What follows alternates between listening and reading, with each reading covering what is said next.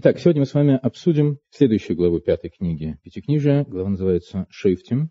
Начинается она со слов «Судей и стражников поставь во вратах твоих». Или судей и надсмотрщиков, или полицейских. То есть Тора, давая нам закон, также дает еврейскому народу повеление об установлении института судопроизводства. Шефтим, судьи, а люди, которые должны выносить вердикты, и также, поскольку на сознательность еврейских трудящихся не всегда можно рассчитывать, также Тора повелевает о том, чтобы существовала инстанция, отвечающая за притворение в жизнь решений, выносимых инстанцией судебной. Судьи должны судить, рядить, выносить решения, а надсмотрщики или полицейские по нынешнему должны следить за исполнением этих решений. Приговор суда выносился на основании показаний свидетелей. Таким образом, в общем-то, устанавливалась реальность каждого из прецедентов судебного разбирательства.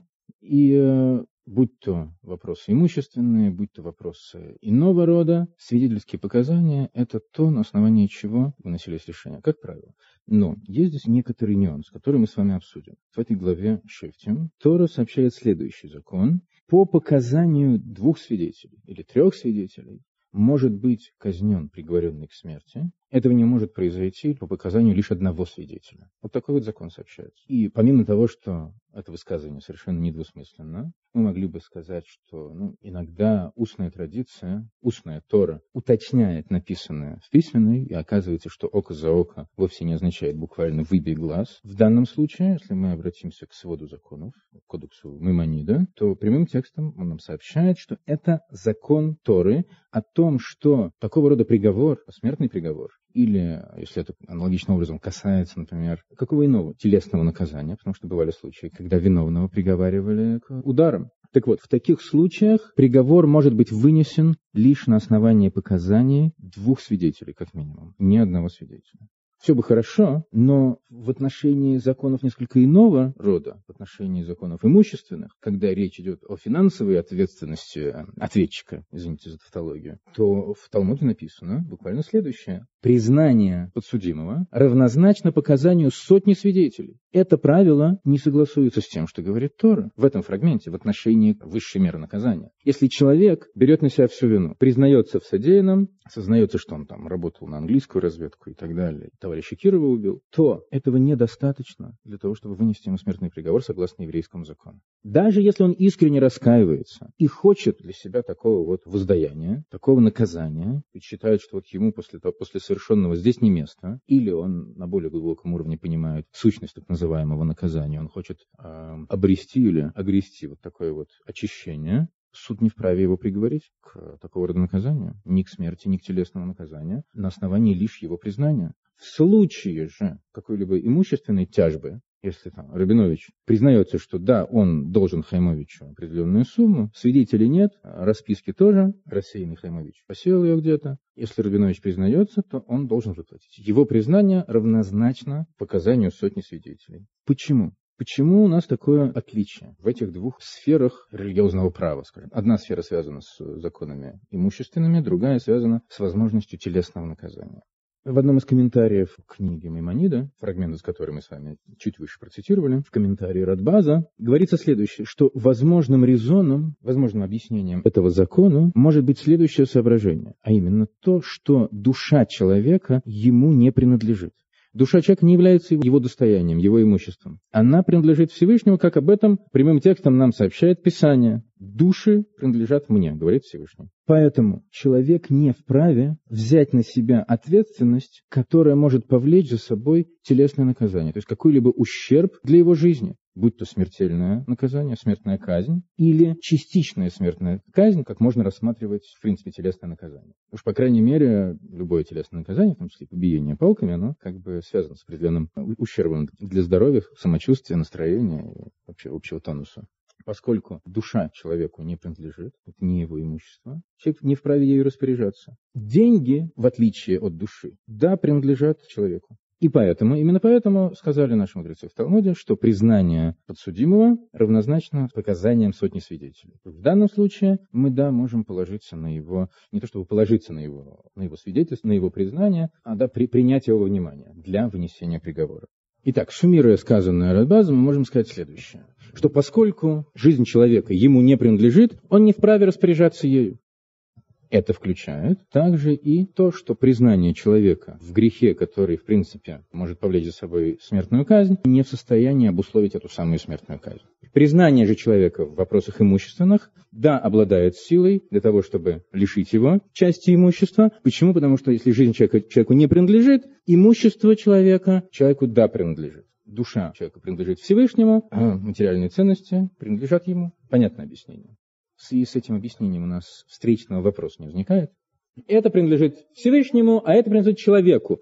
Извините, пожалуйста, что значит принадлежит человеку? А не принадлежит ли все на самом деле Всевышнему? Так вот, на самом деле, если мы заглянем в Талмуд, в трактат Брохайс, то мы увидим следующее. Учили наши мудрецы, запрещено человеку получать удовольствие от этого мира без благословения. И сказал по этому поводу Раби Иуда от имени Шмуэля, что всякий, получающий удовольствие от этого мира без благословения, это все равно как протягивающий, накладывающий свою руку на посвященное Всевышнему, на самое священное, на то, что принадлежит Всевышнему. Ибо, сказано в Писании, в псалмах, Всевышнему принадлежит земля и все ее наполняющее. Вот вам, пожалуйста, само Писание недвусмысленно говорит о том, что у нас Всевышнему принадлежит на самом деле все.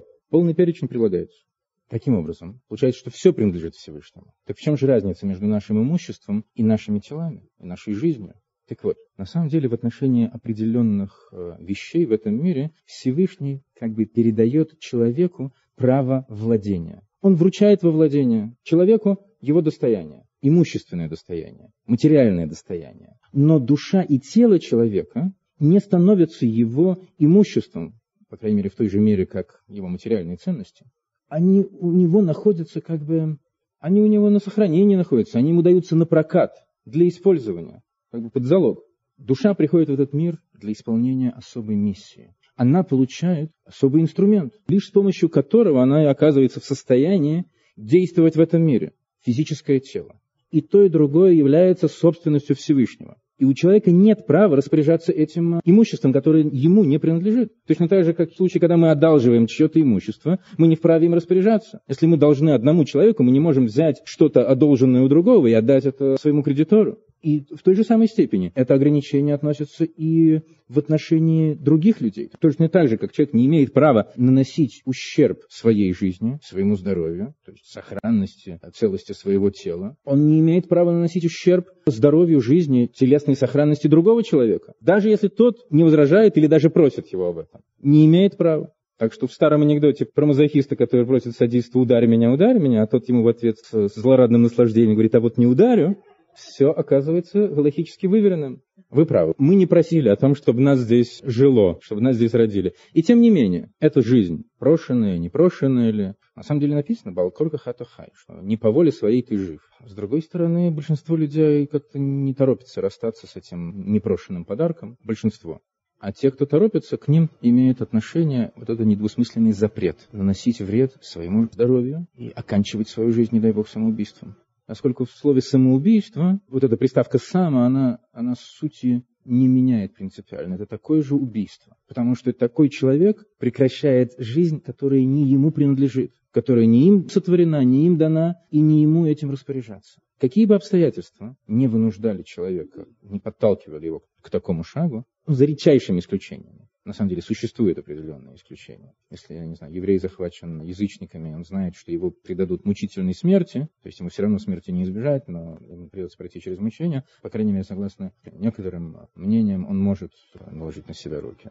Не дай бог кому-то оказаться в ситуации, когда значит, нужно использовать такую галактическую эрудицию.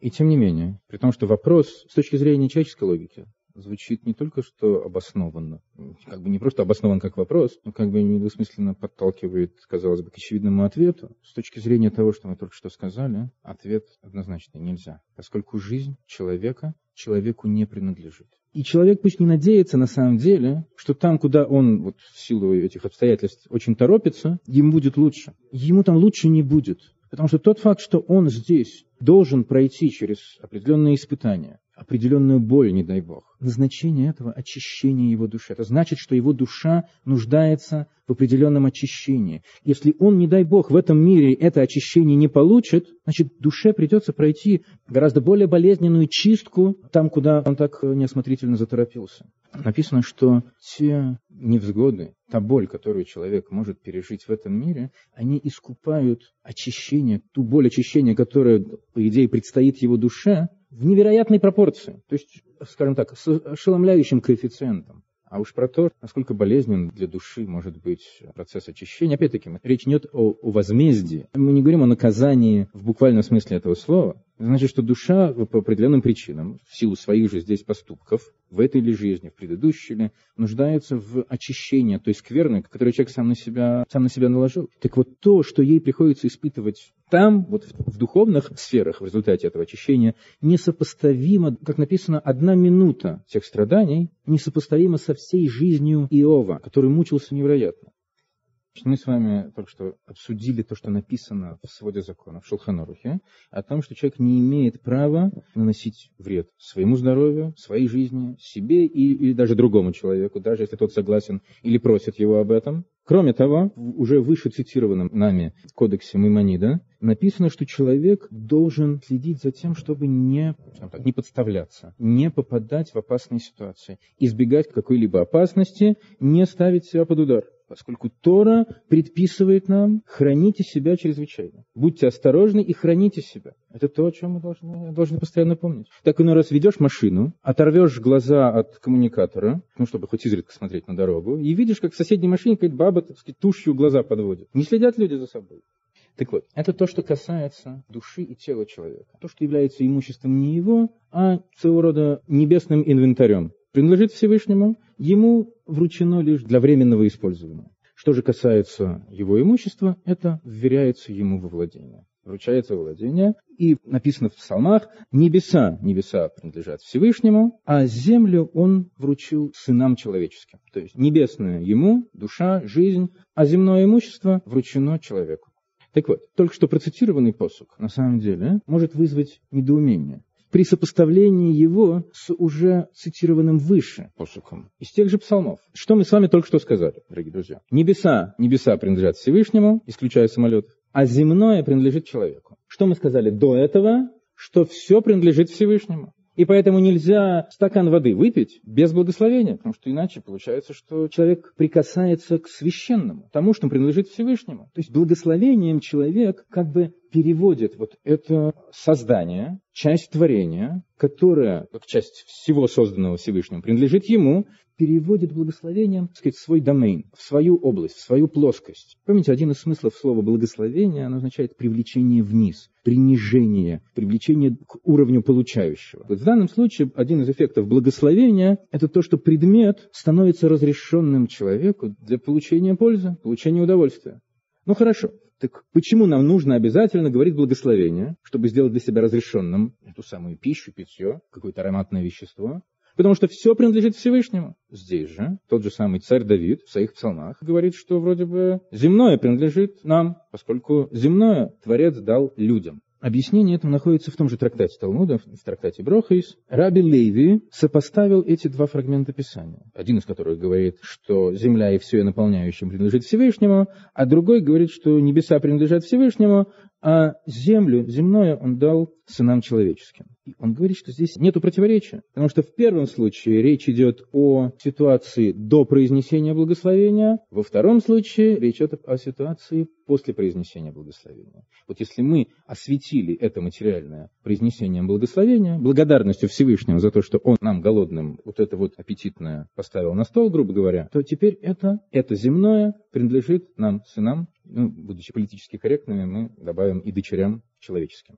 К этому Раханина Барпапуск добавил следующее, что человек, который получает удовольствие от этого мира без благословения, будто грабит Всевышнего. Благословение не произнес, это не твое. Значит, в свете вышесказанного мы должны с вами, на самом деле, провести некую границу внутри этой области материального, которая вроде бы нам вручена в большей степени, чем наша духовная, включая наши жизни, на самом деле мы можем сделать некоторые уточнения, что при том, что материальное, да, вручается человеку в его владение, пища в этом материальном все еще остается собственностью Всевышнего, пока человек не произнесет благословение. Обратите внимание, то, что необходимо для поддержания жизни, здоровья этого самого тела, которое до конца жизни остается собственностью Всевышнего, то есть пища и питье, оно изначально принадлежит Всевышнему, будучи материальным, будучи нашей собственностью, но оно, как бы сказать, оно может быть переведено в нашу полную собственность, если мы произносим благословение перед приемом пищи. Что же касается денег и других материальных ценностей, то Всевышний так обустроил этот мир, что Он наше материальное имущество дает нам с правом обладания его.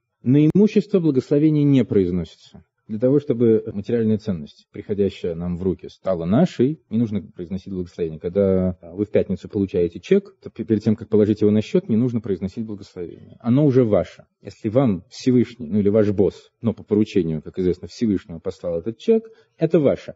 Опять-таки, все равно все, все приходит от Всевышнего. И сколько человек заработает, насколько он, так сказать, обогатится, это все равно будет зависеть от Всевышнего. Но, тем не менее, когда Всевышний уже по воле своей не спаслал это процветание, это благо человеку, оно уже его. Он наделяет человека правом владения и правом распоряжаться этим имуществом по своему усмотрению. По своему усмотрению. Но, тем не менее, будучи, в общем-то, в общем-то все еще хозяином и начальником всей Вселенной, он налагает определенные правила использования этого имущества. Тем не менее, у человека есть возможность использовать свои деньги, свое имущество по своему усмотрению, как бы в рамках обуславливаемого законом Торы.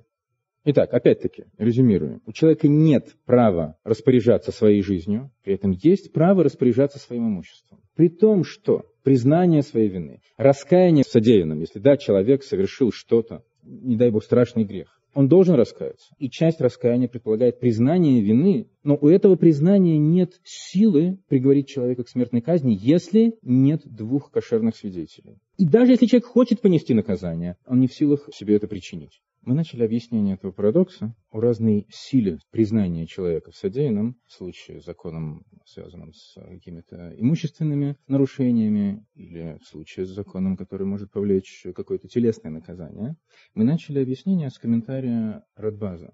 Интересно, что он, прежде всего, отмечает, что, в принципе, этот закон является высшим установлением, который превосходит человеческую логику, человеческое разумение, но Говорит, тем не менее, можно, можно к этому добавить некоторое рассуждение. То есть определенный резон, который за этим стоит, мы можем себе позволить попытаться рассмотреть. Понимаю, что речь идет о воле Всевышнего, который не ограничен рамками нашей человеческой логики. Тем не менее, мы можем попытаться подвергнуть, ну, хотя бы какому-то примерному анализу соотношения этих двух понятий. Духовное, материальное. Наше духовное и наше материальное. Наша жизнь, наше имущество.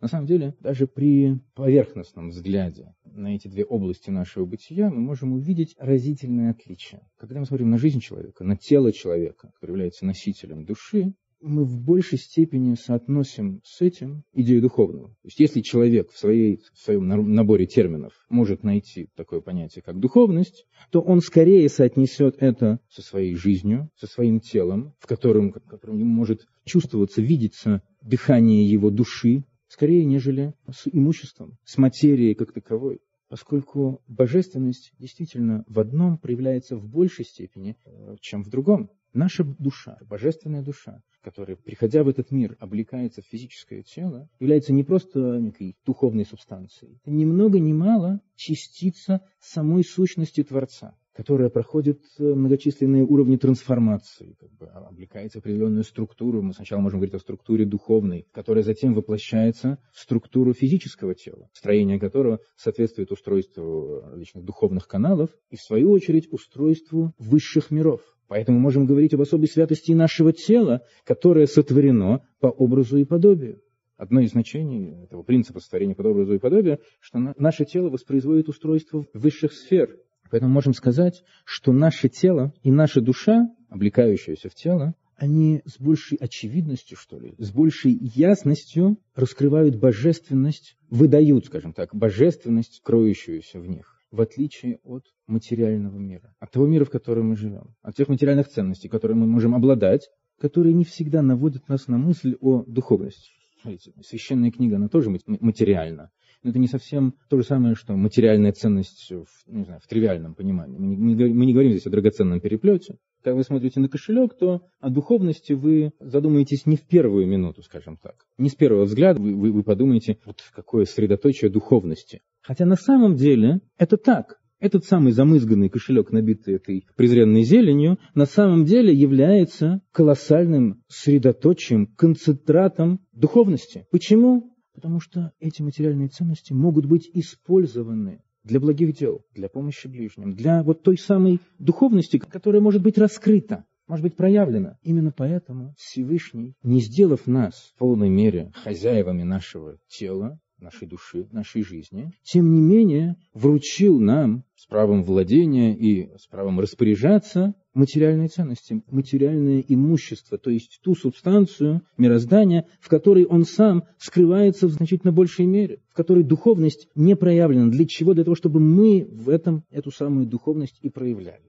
Конечно, нам нужно и в теле проявлять духовность, потому что, если так сказать, его, его запустить, так оно и забудет про всякую духовность, и пойдет, так сказать, пастись в луга совершенно бездуховные, но, тем не менее, в нем раскрыть духовность легче, потому что, на самом деле, если хотя бы чуть-чуть присмотреться, оно дышит этой самой духовностью, а вот этот самый кошелек не дышит. Так вот, здесь мы с вами приближаемся к следующему моменту нашей беседы. Мы с вами начали с рассмотрения различий между различными случаями свидетельства признание человека и так далее. Поговорили о различии нашего владения телом и нашим имуществом. Теперь самое время задуматься о сущности такого понятия, как свидетельство. Так вот, на самом деле, а, для того, чтобы быть свидетелем, не обязательно быть на месте преступления. И эта моя фраза вовсе не, не является призывом к лжесвидетельству. Это не значит, что если вас попросят посвидетельствовать, то вам для того, чтобы помочь другу, совсем не нужно присутствовать при той сцене, о которой нужно свидетельствовать. Я, я вовсе не об этом говорю.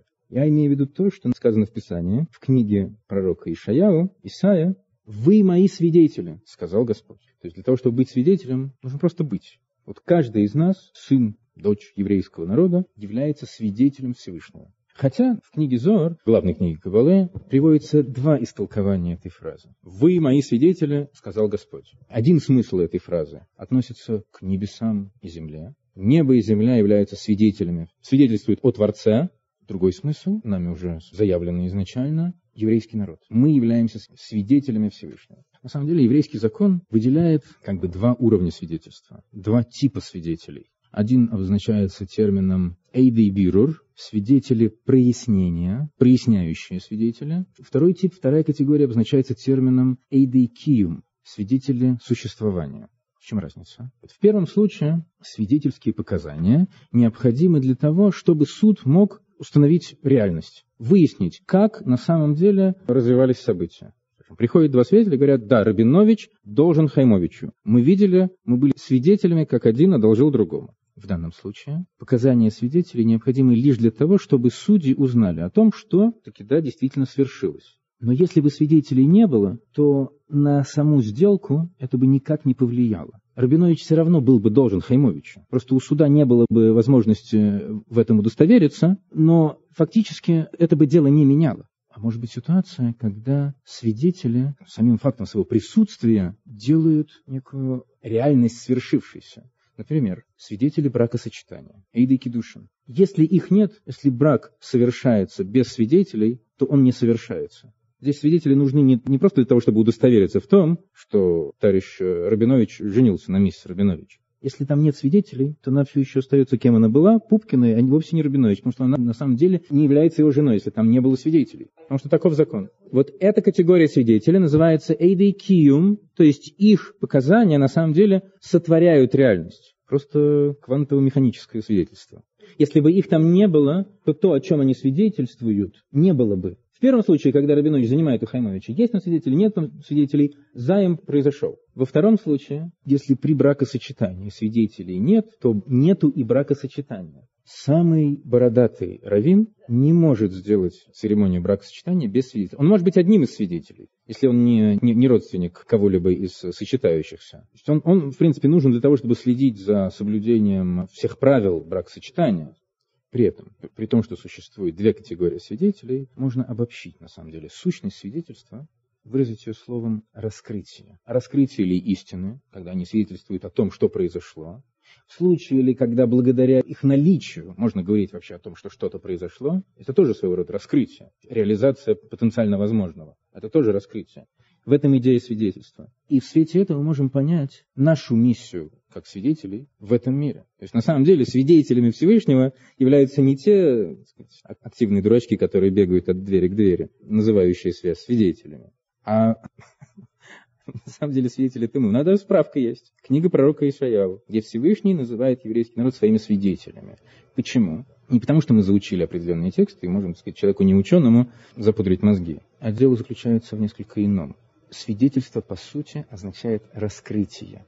Земля и небо, согласно одной из, одному из объяснений Зогар, которые, которые тоже являются свидетелями, они тоже заявляют своим существованием то наличие Творца. Правда, не всеми это свидетельство воспринимается благожелательно, не до всех, не до всех, так сказать, оно доходит, ну, и, в общем-то, это свидетельство, оно ограничено. Оно даже если свидетельствует о божественном, оно относится лишь к той сфере божественного, которая довольно ограничена, поскольку Всевышний, его сущность не исчерпывается определением «творец» вот, натворил. Благодаря нашему свидетельству в этом мире раскрывается сама сущность Творца. Не какая-то его там ипостась, та, которая не терпела чем-то заняться, и вот он сотворил. Сама сущность должна раскрыться в самом низу мироздания, благодаря нашему свидетельству. Потому что этот мир построен на принципе сокрытия. Само название мироздания, слово «олам», «ойлам», Корень этого слова тот же самый, что в слове «гелем» – сокрытие. Потому что инструментом сотворения является сжатие, сокращение, сокрытие божественного света. Творец прячется в этом мире. И наша задача, миссия наших душ, которые приходят в этот мир, которые получают этот ценнейший инструмент, наши тела, эта миссия заключается в том, чтобы раскрыть Творца в мироздании. Идея иудаизма не исчерпывается лишь вот формально словами «Господь один». Иудаизм – это не просто монотеизм, вера в одного Бога. А в остальных, там, у кого-то там широкий ассортимент, мы в них не верим. Вот у нас один, нам хватит. Идея Торы заключается в том, что не, просто Бог Он один, а что ничего кроме Него нет. Что все, что мы видим вокруг себя, это, это Он. Только это нужно раскрыть. Потому что явным образом это пока не, не, не раскрывается. Но все, что существует, на самом деле существует благодаря ежесекундному воссотворению, совершаемому Творцом. Существование Вселенной, сотворение Вселенной экснила из ничего. Это не то же самое, что мы в быту называем сотворением, что фактически означает лишь придание новой формы уже исходно существующего материала. Всевышний, сотворив этот мир, не использовал какой-то исходный материал. У него не было набора каких-то, не знаю, частиц, атомов, из которых он что-то сварганил. Все возникло из ничего. И это возникшее из ничего для продолжения своего существования нуждается в ежесекундном подводе, если можно так сказать, божественной энергии. Всевышний каждый момент заново сотворяет мироздание из ничего. То есть в каждом кванте мироздания как бы бьется дыхание божественности, но оно сокрыто в материальном. Мы физические существа, земные люди, но несущие в себе частицу божественной сущности. Наши души мы, исполняя здесь волю Всевышнего, раскрываем, на самом деле, приводим к тому, чтобы истинная сущность всего существующего раскрылась в мироздании. Чтобы идея о том, что нет ничего, кроме Всевышнего, была не просто умозрительной, а чтобы она раскрылась как реальность этого физического мироздания. Это то, что произойдет после прихода Машиаха. И это то, чего мы в состоянии достичь, когда не просто наши тела оживляемы нашей душой, но когда мы используем для служения Всевышнего физические объекты этого мира. Самое что есть материальное, то, в чем божественное скрыто в еще большей степени, нежели в наших телах. Когда мы стараемся одухотворить самое обыденное, самое будничное, возвысить самое низкое, знаете, есть очень интересная история об одном хасиде Алтеребе. Его звали Раббиньямин Клецкер. Он был э, преуспевающим бизнесменом, торговал древесиной, был богатым человеком, и однажды, подводя баланс, выписывает столбцы, циферки и прочее, так в графе баланса написал, вместо итоговой цифры, написал «Эйн оид белводой». Нет ничего, кроме него.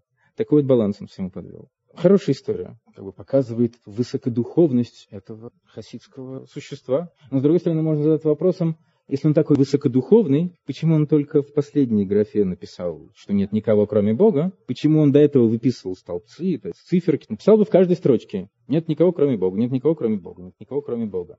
Так вот, идея еврейской высокодуховности, она заключается не в том, чтобы махнуть рукой на материальное, отделиться от, от этого физического мира, там, уйти там, в скит, а заключается в том, чтобы жить в этом мире, преуспевая, воздействуя на этот мир, используя этот мир. Как этот хасид не был как шлемазл, о нем известно, что много времени посвящал учебе и молитве, тем не менее он был преуспевающим бизнесменом, торговцем.